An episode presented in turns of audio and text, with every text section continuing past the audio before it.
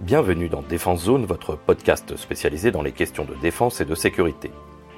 Chaque semaine, en plus de nos entretiens avec des militaires, policiers, gendarmes, entrepreneurs et autres experts du secteur, nous vous proposons un court résumé des actualités qu'il ne fallait pas rater ces derniers jours. Équipement. Le 10 juin, la Direction générale de l'armement, la DGA, a notifié la qualification du Fardier. Ce petit véhicule tout-terrain, dont nous avions déjà parlé il y a quelques mois, est destiné en priorité aux militaires de la 11e brigade parachutiste et opérateurs des forces spéciales. L'engin de 2 tonnes est capable d'emporter 50 kg de charge utile par soldat, en plus de son poids propre et des équipements individuels, mais peut aussi tracter une remorque de 400 kg d'emport ou un mortier lourd. C'est d'ailleurs dans cette configuration qu'il fut présenté en démonstration dynamique lors du salon Eurosatori 2022, avec à son bord des équipes du 35e régiment d'artillerie parachutiste. Aérotransportable, aérolargable ou héliportable, il peut même embarquer dans la soute d'un NH-90. Il se distingue notamment par l'absence totale d'électronique à bord, ce qui permet au régiment détenteur d'avoir à sa main l'ensemble des opérations de maintenance. Le marché de 44 millions d'euros, notifié à la société française UNAC, prévoit l'achat de 300 fardiers et 172 remorques partagées entre la 11e BP et le COS. Les huit premiers exemplaires doivent être livrés avant la fin de l'année, le reste de l'équipement s'étalera jusqu'en 2030. Mali. Lundi 13 juin, les militaires de l'opération Barkhane ont officiellement remis la base de Menaka aux forces armées maliennes. Construit en 2018 à l'est du pays, dans la région des trois frontières, Mali, Niger, Burkina Faso, ce camp abritait depuis quelques mois le plus gros détachement des forces spéciales de l'opération Takuba. Le retrait intervient dans le cadre de la réarticulation du dispositif français hors de l'État malien, suite à la rupture des accords de défense par la junte au pouvoir à Bamako, et la décision de l'État français de concentrer ses effectifs sur le Niger et le Tchad. La région de Ménaka est aujourd'hui une des zones les plus sensibles du territoire. Les actions des groupes armés terroristes sont en nette augmentation depuis quelques mois, malgré l'aide de la France, notamment par l'action du ministère des Affaires étrangères, de l'Agence française de développement, des ONG, sans compter le travail des actions civilo-militaires. Menaka est la deuxième base opérationnelle avancée BOA rendue au FAMA après celle de Gossi en avril de cette année. Les militaires devraient quitter Gao, la dernière emprise française et principal point d'appui de Barkhane au Mali, d'ici la fin de l'été. Le transfert a été conduit en bon ordre, en sécurité et en toute transparence, dans un contexte où la force Barkhane fait face à des attaques informationnelles régulières visant à entacher son action et sa crédibilité, a expliqué l'état-major des armées, précisant que la réarticulation de la force Barkhane et le transfert de l'emprise de Menaka après celle de Gossi, je cite, ne marquent pas le départ des Français de la bande sahélo-saharienne. Barkhane. Dans la nuit du 11 au 12 juin 2022, une opération militaire française, conduite à proximité de la frontière malo-nigérienne, a permis la capture d'Oumeya Ould al-Bakaï, haut responsable de l'État islamique au Grand Sahara. Cette opération débutée il y a plusieurs semaines a mobilisé de multiples capacités aériennes, du renseignement, transport et appui-feu, et des unités terrestres de la force Barkhane. Al-Bakaïr était le chef de l'EIGS pour le Gourma au Mali et pour l'Oudalan au nord du Burkina Faso. Il était aussi le responsable de plusieurs attaques contre différentes emprises militaires au Mali, dont celle de Gao. Il dirigeait des réseaux de mise en œuvre d'engins explosifs improvisés qui visait directement les axes de circulation empruntés par les militaires français pour conduire la réarticulation hors du Mali. Il est par ailleurs responsable d'un grand nombre d'actions et d'actions de représailles menées par le IGS contre les populations maliennes et burkinabées.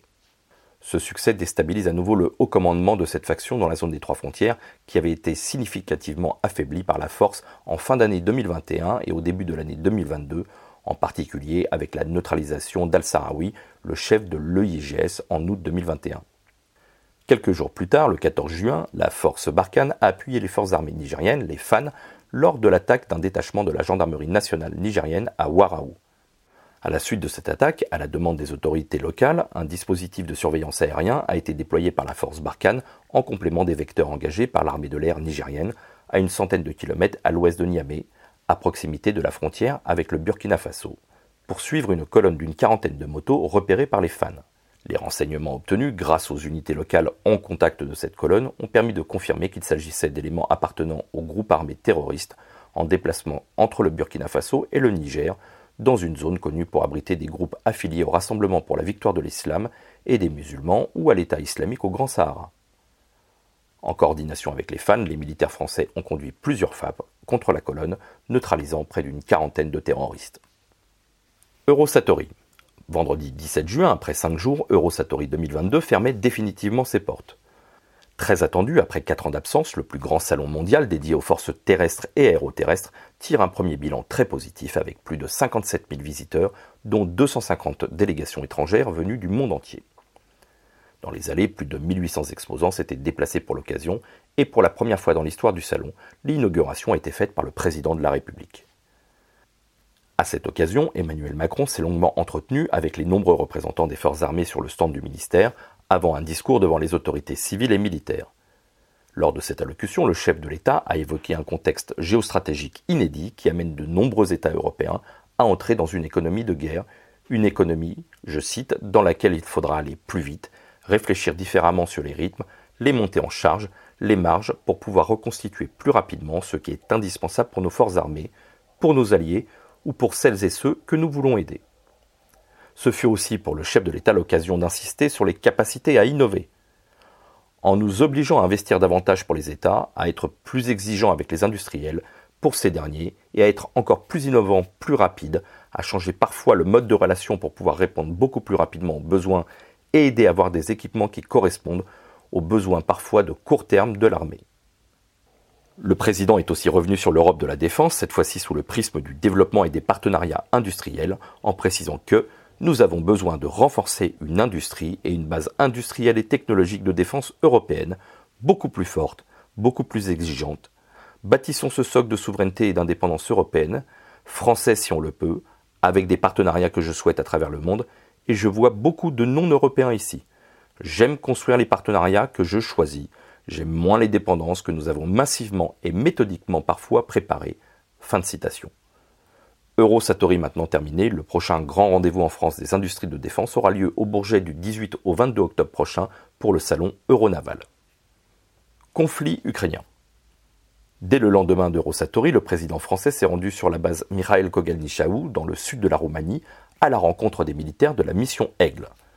Le bataillon de 800 hommes, dont 500 Français et 300 Belges, est actuellement sous le commandement du 27e bataillon de chasseurs alpins et sera remplacé dans quelques jours par les castrés du 8e régiment parachutiste d'infanterie de marine.